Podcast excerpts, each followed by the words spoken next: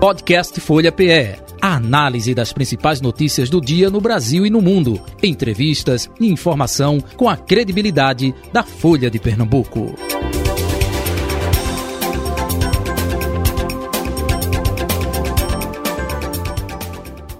Folha Política. Eleições 2022 dando sequência às sabatinas com candidatos e candidatas ao Senado Federal. Hoje recebendo em nosso estúdio Gilson Machado Neto, candidato ao Senado pelo PL. Um resumo do currículo do candidato. Pernambucano, nascido na capital. Gilson Machado Neto é casado e pai de um filho. É formado em medicina veterinária pela Universidade Federal Rural de Pernambuco. Gilson Machado atua há mais de 30 anos no setor turístico. É empresário, produtor de eventos, produtor rural, radiodifusor e também músico. Gilson Machado Neto foi ministro do Turismo do governo do presidente Jair Bolsonaro de dezembro de 2020 a março de 2021. Também atuou como diretor-presidente da Agência Brasileira de Promoção Internacional do Turismo, Embratur, onde atuou na promoção do turismo brasileiro no exterior. É o candidato ao Senado Federal na chapa encabeçada por Anderson Ferreira, do PL. É com ele que a partir de agora estaremos debatendo aqui na Rádio Folha FM. Candidato, muito bom dia. Prazer recebê-lo aqui no estúdio da Rádio Folha FM, na redação integrada da Folha de Pernambuco. Seja bem-vindo. Muito bom dia. É um, é um prazer a gente estar aqui nessa máquina de notícia de mídia, a Folha FM. Estou aqui com você, com a, com a Roberta Jugman, com a Edmar Lira. E estamos aqui prontos para ser dissecado, né, para que os ouvintes possam me conhecer porque é de fundamental importância para o estabelecimento de um país democrático que os ouvintes conheçam os candidatos. E o Senado é uma casa importantíssima, que é uma casa revisora, e é um mandato de oito anos. Você vai estar colocando no Senado uma pessoa para ficar montada num, num gabinete, numa estrutura, durante oito anos. Então você tem que escolher quem você quer para ser seu advogado lá no Senado lutar por você, por seu direito, pelo emprego, pelos recursos, enfim. Aproveitando a sua deixa, vamos dissecá-lo. Roberta Schugman e Edmalira, bom dia. Bom dia, candidato, bom dia, Jota, bom, bom dia, dia, Edmalira, bom dia a todos os ouvintes. Bom dia, Jota, bom dia, Roberta, bom dia, candidato Gilson Machado e a todos os ouvintes da Rádio Folha. Transmitindo além do DAI 96,7 102,1, também no youtube.com barra Folha de Pernambuco e no Instagram e no Facebook, arroba Rádio Folha PR. Roberta, com você, comece. Candidato, é, a direção nacional do PL destinou 11 milhões do fundo eleitoral para a candidata a vice-governadora de Pernambuco, Isabel Urquiza, valor que supera o total transferido até agora para a campanha do presidente Jair Bolsonaro, que foi de 10 milhões. A gente sabe que Isabel Urquiza é vice de Anderson Ferreira, que é seu companheiro de chapa aqui como candidato a governador. Como é que o senhor vê isso? Ter mais recursos para Anderson, no caso, e Isabel, do que para o presidente, que vem pedindo, inclusive, ajuda de campanha, um real das pessoas. Pois é uma definição do próprio partido, né? A gente vê que, na realidade, se você for botar na ponta do lápis, 11 milhões de reais para uma campanha majoritária de governo do Estado, no, é, é, humanamente impossível você fazer no, no, Estado do tamanho de Pernambuco com esse recurso. Então a gente vê que é uma, é uma campanha sem recurso praticamente. Né? Por exemplo, eu recebi na minha campanha 2 milhões de reais do partido para senador. Isso daí a gente gastou praticamente uma semana só de material gráfico. Quando você vê uma bandeira dessa aí, uma bandeira dessa aí era em torno de 40 reais. E se for do bandeirão, é 50 reais uma bandeira. Você vê um adesivo, é um real e cinquenta. Você vê os cards, você vê. Então, você vê a, a equipe, a estrutura, não é barato fazer uma campanha. Então a gente está fazendo uma campanha. Você vê, não tem ninguém andando de helicóptero, não tem ninguém andando de jatinho. A gente está fazendo uma campanha espartana dentro do que pode ser feito.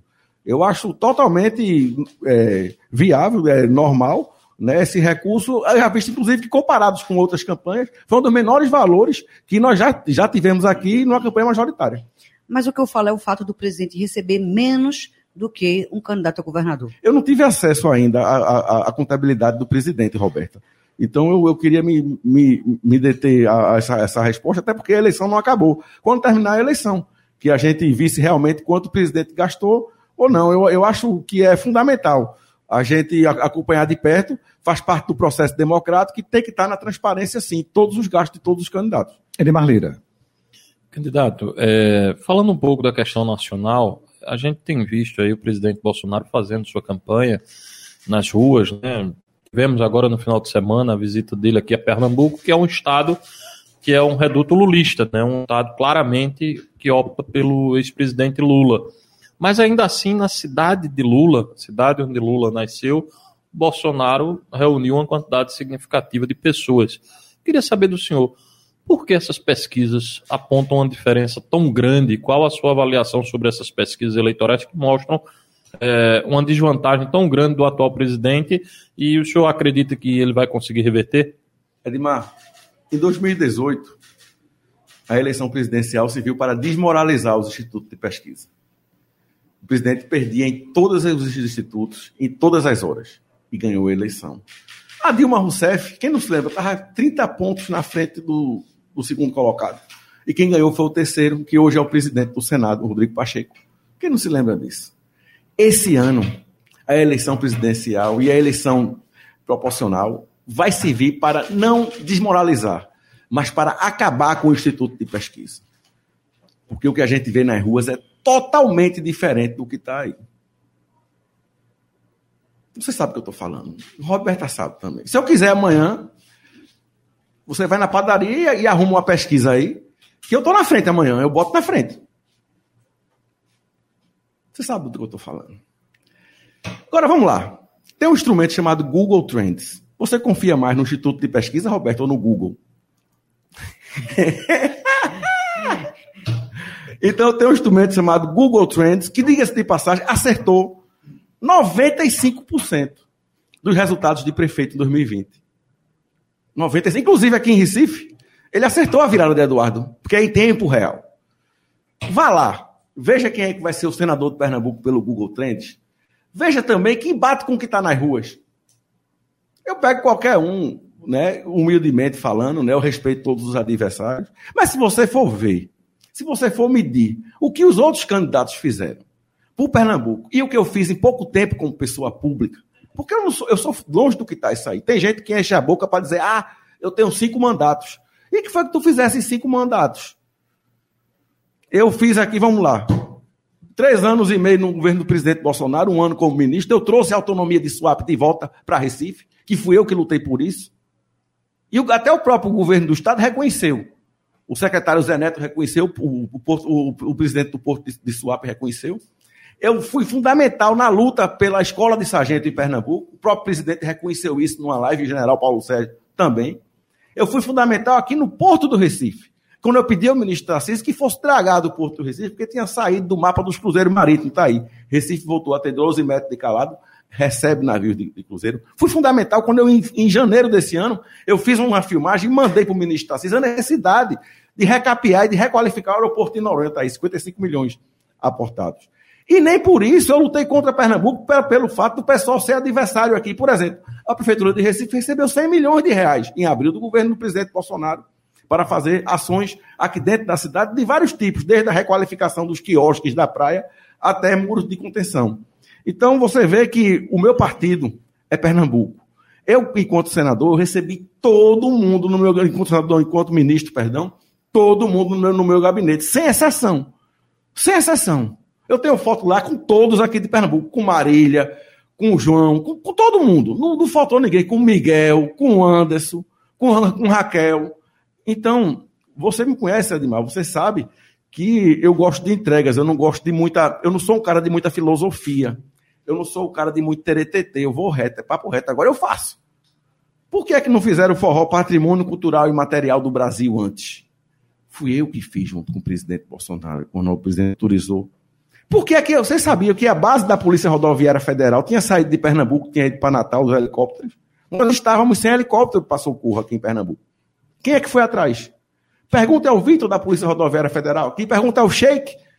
Procure saber. Fui eu, Gilson Machado.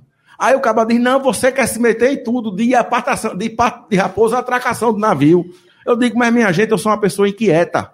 Eu não consigo ver a coisa. Por isso que o presidente Bolsonaro me dá tanto cartaz. Porque ele sabe que eu sou de resolver. Por exemplo, a vacina no Brasil foi toda transportada de graça, Edmar. Por uma ideia minha. Eu cheguei para o presidente, presidente, os aviões de todas as companhias estão no chão, no auge da pandemia. A vacina chega daqui a 15 dias. Não chegou antes porque a Anvisa não tinha liberado. O presidente disse: qual é a sua ideia? Eu digo: vou pedir às companhias aéreas, humildemente, para que elas transportem a, vacina de graça. Fui para Azul, foi a primeira que eu fui, de a, a TAM e a Gol, fui a primeira. A Azul logo de cara aceitou e depois as outras aceitaram. Transportamos quase já 600 milhões de doses de vacina. Vamos dizer, é um custo de padaria, 80 centavos de dólar por vacina, dá uma economia para o Brasil de mais de 2 bilhões de reais que nós fizemos, com a ideia minha que eu tive. Qual foi desses candidatos ao Senado que fez um, uma, uma, economia dessa para o país? Agora, muita gente fala do meu jeito, porque eu, eu não falo bonito, eu tenho um sotaque nordestino e não escondo, né? eu toco sanfona, mas não escondo minhas origens. Quando a gente chega em Brasília, a primeira coisa que fazem lá, Roberto, é fazer um, perguntar se você quer fazer um curso, vê o nome, Media Training para neutralizar o seu sotaque. Para você deixar de falar nordestino. Eu digo, meu bicho, quem tem que fazer um curso de media treino é tu que não fala feito eu. E não eu falar feito tu. Então, o senhor sente esse preconceito? Só um minutinho. Você viu, você viu que o, o que o Noblar escreveu, né? O, o jornalista Ricardo o Noblar escreveu quando eu fui ventilado, que estava entre os três nomes para ser vice-presidente na chapa do Bolsonaro. Ele disse: Bolsonaro coloca vai colocar um sanfoneiro nordestino para vice-presidente. Qual o problema? Qual é o problema? Não tem nenhum problema de ser sanfoneiro e de, de, ser nordestino. E eu tenho todo o respeito aos adversários aí, entendeu? Mas, mas, nenhum deles toca sanfona. Eu já começo uma vantagem aí. Nenhum deles toca sanfona. Entendeu? E nenhum deles tem as entregas, e nenhum deles foi ministro. E eu sei a importância de um senador para o Estado, porque eu fui ministro. Quem vai atrás de recurso é o parlamentar no, estado, no ministério. E o senador ele não pode ter vergonha de pedir ao ministro pelo estado dele. Os melhores senadores são aqueles que estão tá de 5 horas da manhã em porta de casa de ministro, pedindo recurso para o seu estado, emprego para o seu estado. Eu cito vários, independente de partido. Entendeu? Eu cito o Everton do Maranhão, eu cito o Heinz do Rio Grande do Sul. São senadores aqui que, que trabalharam como poucos senadores pelo Estado.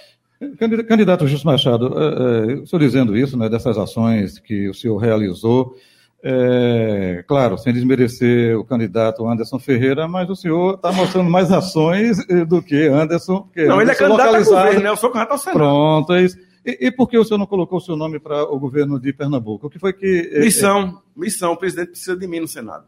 Foi dada pelo presidente Jair pelo Bolsonaro? Presidente Bolsonaro. Ele precisa de mim no Senado ele sabe a necessidade, a confiança que ele tem em mim.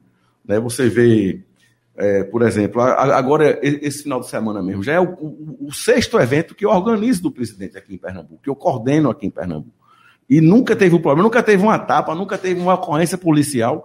Eventos bíblicos, diga-se de passagem, porque a gente pensava que a motocicleta do ano passado tinha sido um evento bíblico. Não, esse ano foi maior ainda. E esse ano, além da motocicleta, fomos para Garanhuns, Marcha para Jesus e botamos mais de 50 mil pessoas na rua, bicho. Foi impressionante. Então, por isso eu digo que se preparem para ver o fim dos institutos de pesquisa. Agora, tenha curiosidade, é grátis. Vá lá no Google Trends e veja quem vai ganhar a eleição. Outra coisa, vai ser no primeiro turno. Roberta, oh, oh, fica à vontade. É demais, não, então, só, só falar uma coisa. Pois não. O pernambucano hoje está sentindo na pele. Quando ele chegar num posto de gasolina, quando você chegar num posto de gasolina hoje, que você for abastecer o álcool abaixo de 4 reais, você vai olhar, você pode até dizer, é, vou votar no PT. Mas eu tenho Gilson Machado em minha vida, porque esse álcoolzinho que está aí, foi Gilson que conseguiu com o presidente Bolsonaro que as usinas vendessem o etanol direto do posto, da usina para o posto. O etanol saía de Pitribu em Capina, vê que negócio da bobônica. Saía de Pitribu, né? Ia para Suape, para voltar para aquele posto ali da fronte de Pitribu, vê? Alculturista, quem acabou com isso? O sanfoneiro. Edmar Lira. É, além disso, né, a gente vem, vem falando sobre essa questão do Senado, especificamente. O presidente confiou no Rodrigo Pacheco, né? Inclusive apoiou o Pacheco para a disputa do Senado. E acabou que o Pacheco meio que distanciou-se dele durante o, o mandato, né, como presidente do Senado. É, são 27 senadores em disputa, né? Um terço do Senado estará em disputa nessa eleição. Qual a importância, Gilson, de é, para o presidente Bolsonaro, em caso de reeleição, de ter senadores alinhados com a sua plataforma, uma vez que na Câmara ele não teve tantos problemas, mas teve muita dificuldade no Senado. Mas você veja bem, Edmar, o Senado ele é uma casa. Vamos, vamos explicar ao ouvinte o que é o Senado. Né? O Senado é diferente da Câmara. O Senado representa os estados e a Câmara representa a população. Como assim? Porque no Senado, todos os estados do Brasil têm direito a três senadores. Então nós temos 81 senadores no Senado. E na Câmara, depende a quantidade de deputados de acordo com a densidade demográfica do, de cada estado. Por exemplo, tem estado que tem seis deputados federais. Tem estado que tem 25, feito Pernambuco, são 25 aqui, né? Tem estado que tem 80, feito São Paulo. Entendeu? Então, a, a, o Senado é uma casa revisora, é a casa do equilíbrio. E a importância do Senado, que vocês estão me ouvindo agora, o Senado, ele é quem tem o poder de legislar, claro, mas ele também tem o poder de fazer o impeachment, julgar o impeachment de presidente da República. Porque quem abre o processo é a Câmara. A Câmara. Mas quem julga é o Senado. Tem o poder também de julgar impeachment de ministro do Supremo. Só quem pode abrir um processo e julgar o ministro do Supremo é o Senado tem o poder também de julgar ministros que são chefes da, das Forças Armadas do Brasil. Então, ainda ali, tem, tem, tem poder de julgar ministro de Estado, tem o poder de fazer os grandes acordos internacionais, passam pelas comissões específicas do Senado. Então, uma casa de fundamental importância. E o presidente, que diga-se de passagem, como se fala o presidente, é o presidente eleito né, pela ampla maioria da população, que é a vontade maior soberana de um povo, que o povo é soberano e ele precisa de senadores aliados com ele para que o Brasil realmente cresça. O Brasil merece ter a chance de ser o avivamento do mundo. Desse nosso país aqui, Roberta Jota, uhum. vai sair a salvação da fome do mundo. O mundo hoje está com problema de comida sério. O Brasil apenas tem apenas 7% do seu território, diga-se de passagem, usado para agricultura, e já com esse território, colocamos um em cada cinco pratos de comida na mesa do mundo. Então, é preciso senadores com coragem para fazer coisas que têm que ser feitas. Por exemplo, uhum. tem uma PEC que eu vou fazer, que eu vou ser o senador de Pernambuco. Eu estou entrando no coração da senhora cada vez que eu falo mais, porque até o jeito de falar que eu falo é igual como a senhora e seu marido conversa. Porque os outros é tudo uma prosopopeia, uma conversa diferente, bonito, rebuscado. Não. Eu vou no coração do povo. Eu vou dizer uma coisa, eu vou entrar com uma PEC, proposta de emenda à Constituição. De 8 horas da manhã, dia 2 de fevereiro, o Senado abre. 8 e 2, eu vou entrar com uma PEC. Para quê? uma igreja no Brasil se torne um espaço inviolável. Que nunca mais se feche igreja no Brasil e seja crime. Se for o ministro do Supremo, ele vai ser julgado como um criminoso. Se for o presidente da República, ele vai ser julgado como um criminoso. Por quê? Vai ser crime fechar a igreja no Brasil. Liberdade de religião e de culto é uma conquista da nossa democracia. E ponto. Como também vai ser crime se ventilar até. Tem candidato aí à presidência da República que já disse abertamente que vai de regulamentar a mídia. O que é regulamentar? Regulamentar é eu decidir pelo que tu pensa. Vê que negócio da peste. Vai censurar a mídia, censurar a imprensa, censurar os meios de internet. Uhum. Já foi disso, está escrito. Então vai ser crime até falar e censurar a mídia, a imprensa. Um local como esse aqui, uma redação de uma rádio, de uma televisão, de uma imprensa, vai ser um local inviolável. Eu sei isso porque eu sou da imprensa também, eu sou radiodifusor, eu faço parte da SERP. Eu sei a importância que foi na época do mensalão. Tu já pensasse, porque na realidade quem está por trás de tudo não é Lula, é Zé de Seu. Quem é o cérebro é Zé de Seu, né? Você já pensou se tivessem passado na época, em 2003, a regulamentação da mídia, que uhum. foi, não passou por causa de 13 votos. E depois tentaram em 2005 de novo. Não passou por causa de um rapaz aqui, chamado Vicente Jorge, que é o dono da TV Asa Branca, que era vice-presidente da Aberta, e se mudou para Brasília. Falando de deputado, deputado, não tinha havido mensalão. Não tinha havido mensalão. Tinha se abafado tudo ali. Entendeu? Como aqui em Pernambuco estão se abafando as coisas. Por exemplo, tem uma candidata aí, de Paulo Câmara, diga-se de passagem, que, vamos lá.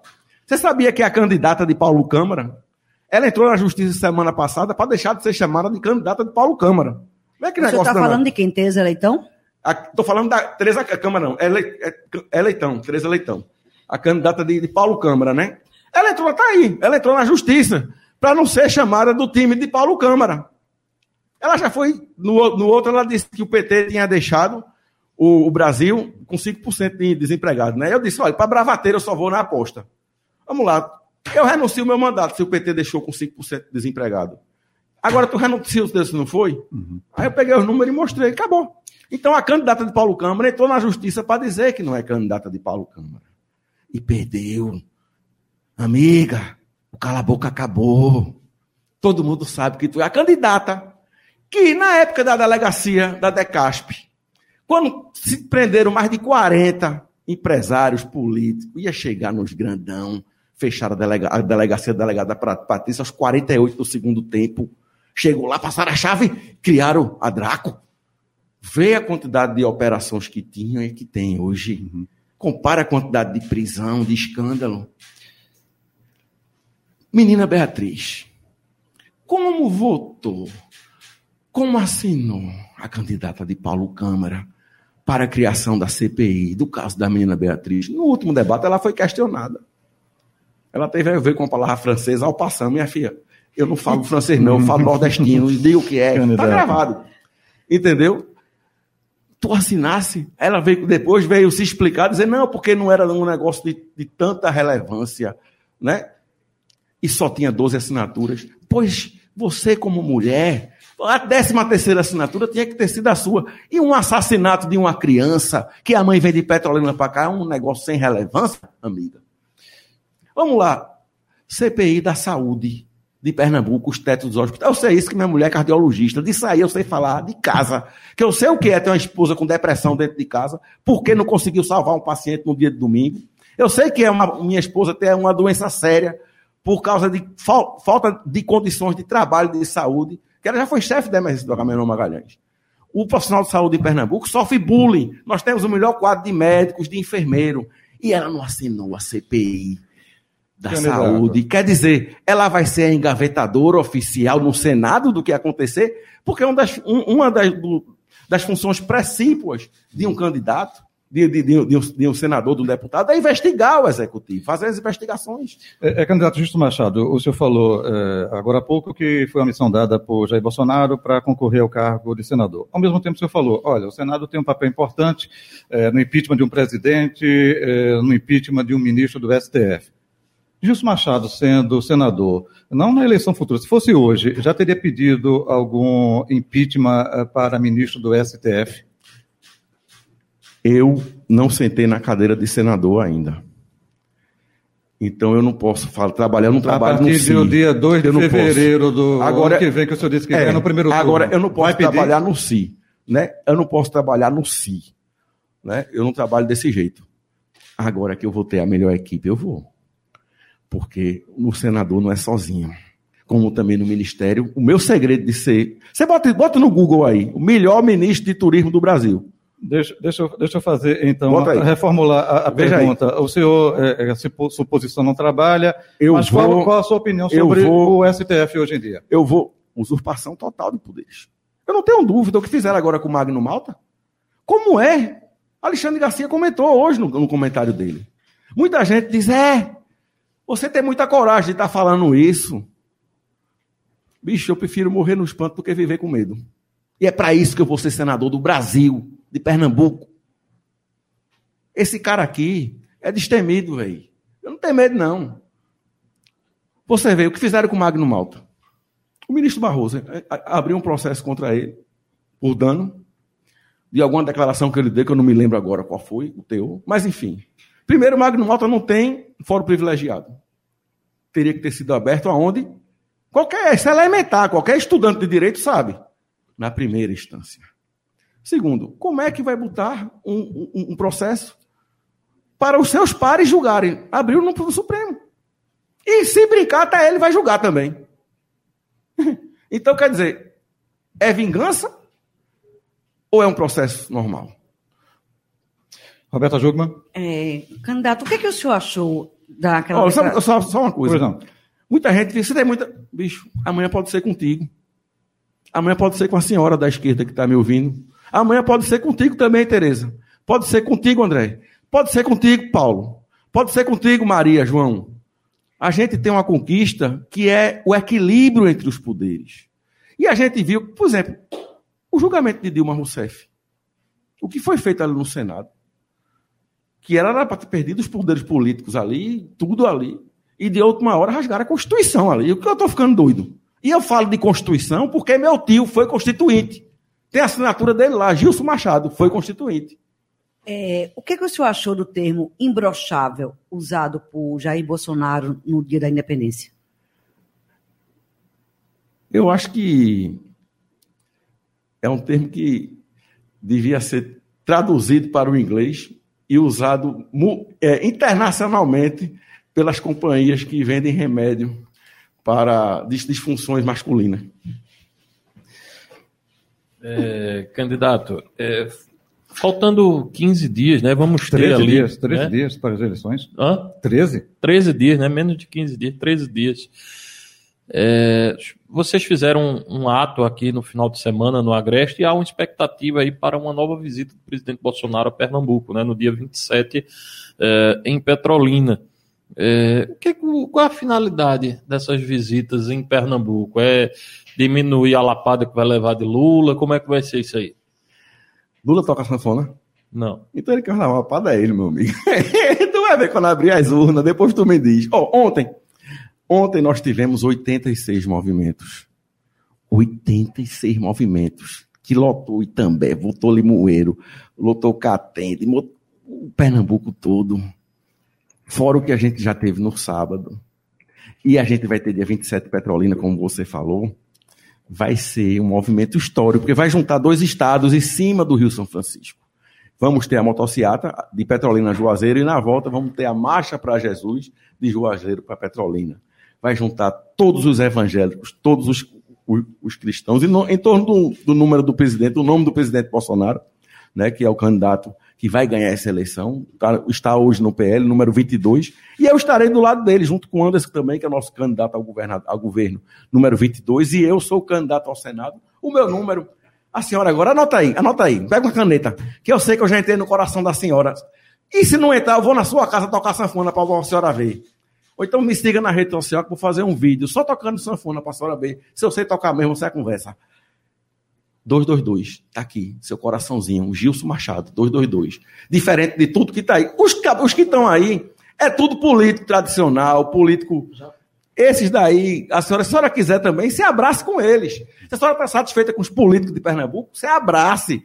Com a candidatura do Paulo Câmara, do jeito que está, Pernambuco campeão do desemprego, Pernambuco a pior das estradas, Pernambuco o teto dos hospitais caindo, a candidata que, que diz que está na frente das pesquisas, que eu não acredito em pesquisa, se abrace, mas se você quiser uma coisa diferente, está aqui, Gilson Machado. E eu vou dar honra ao seu voto. Roberta Jugman. Eu tenho uma pergunta, uma curiosidade. Como eu sou colunista social, tenho licença poética para fazer essa pergunta.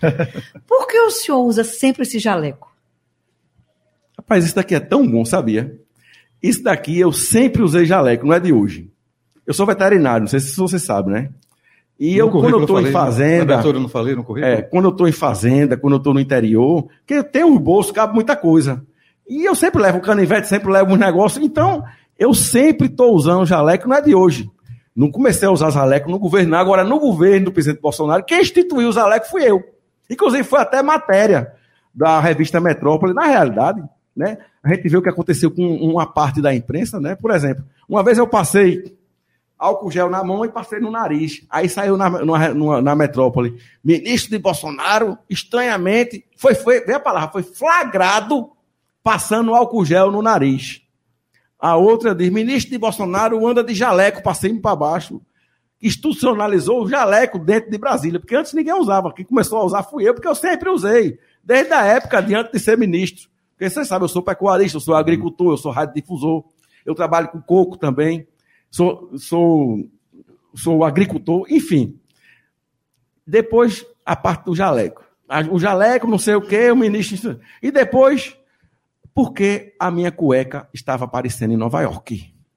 Fizeram uma matéria dizendo que o ministro de Bolsonaro estava com a cueca aparecendo. Quer dizer, quando você bota uma parte, não é aqui a Rádio Folha, não, é quando você bota uma parte da imprensa a virar fiscal de jaleco, fiscal de álcool gel e fiscal de cueca, é porque acabou a corrupção, velho. Não tem um escândalo de Candidato. corrupção no Candidato. governo, não tem nada. Por conta do. É do- só não roubar que o dinheiro dá. Os 100 reais está aí na mão do povo e dinheiro sobrando e o Brasil tendo deflação. O Brasil é a segunda economia de recuperação do mundo. Né? As duas maiores, o Brasil e o México. Candidato. O resto do mundo está em crise. Por conta do tempo, eh, caso o senhor seja eleito senador, eh, qual a sua visão no que ficou chamado de orçamento secreto? O senhor é a favor ou contra? Primeiro, o orçamento secreto, eu quero deixar bem claro, foi um voto do petista, do PT, o senador Rogério Magalhães, que foi o voto de Minerva a favor. O presidente votou contra o orçamento secreto na primeira edição e votou contra também na segunda. Ele vetou, mas o Congresso aprovou. Eu sou contra, eu vou de acordo com o presidente, entendeu? Mas é, o, foi, foi, o Congresso que estabeleceu, a gente tem que, nós temos que cumprir. Infelizmente, por conta do tempo, a partir de agora você tem um minuto para eh, considerações finais. Fique à vontade. Eu quero dizer a vocês que eu estou pronto para ser o senador de Pernambuco, o senador do emprego, o senador das liberdades, o senador que vai lutar para que as mães não precisem ter seu filho indo para São Paulo para trabalhar. Quem não se lembra do, do navio João Cândido aqui que não boiou? Que vergonha, minha gente! Ou vocês esqueceram disso? Se não é possível que o povo do Cabo vá votar no PT. O navio não boiou, 15 mil empregos no Cabo foram jogados fora. Está ali no Atlântico Sul. Então eu vou ser o senador para lutar que o emprego volte para Pernambuco, como eu consegui agora a autonomia do Porto de Suape, como eu consegui a dragagem do Porto de Recife, como eu consegui a escola de sargento aqui para Pernambuco. Enfim, vocês sabem do que eu sou capaz. Eu sou feito suco de pacote, Jota. Eu já venho pronto, preparado e temperado. Então, meu amigo, e aqui tem o seguinte: é um cara nordestino que tem orgulho do Nordeste, de trabalhar pelo Nordeste, que não tem medo. Porque o nordestino feito eu, ele come cabeça de bode. Não tem coisa mais feia do que uma cabeça de bode. E mais a gente come e vai lá e é gostoso. Eu quero agradecer aqui à Rádio Folha, todo o apoio que eu tive aqui, que sempre tive, Candidato. e parabenizar a toda essa máquina de imprensa e que a imprensa continue livre no Brasil, Ok. como sempre. Boa sorte na sua empreitada. Roberta e Edmar, um abraço. Até amanhã. Bem, finalizamos o nosso. Folha Política. Vem aí o Guia Eleitoral. Podcast Folha PE. A análise das principais notícias do dia no Brasil e no mundo. Entrevistas e informação com a credibilidade da Folha de Pernambuco.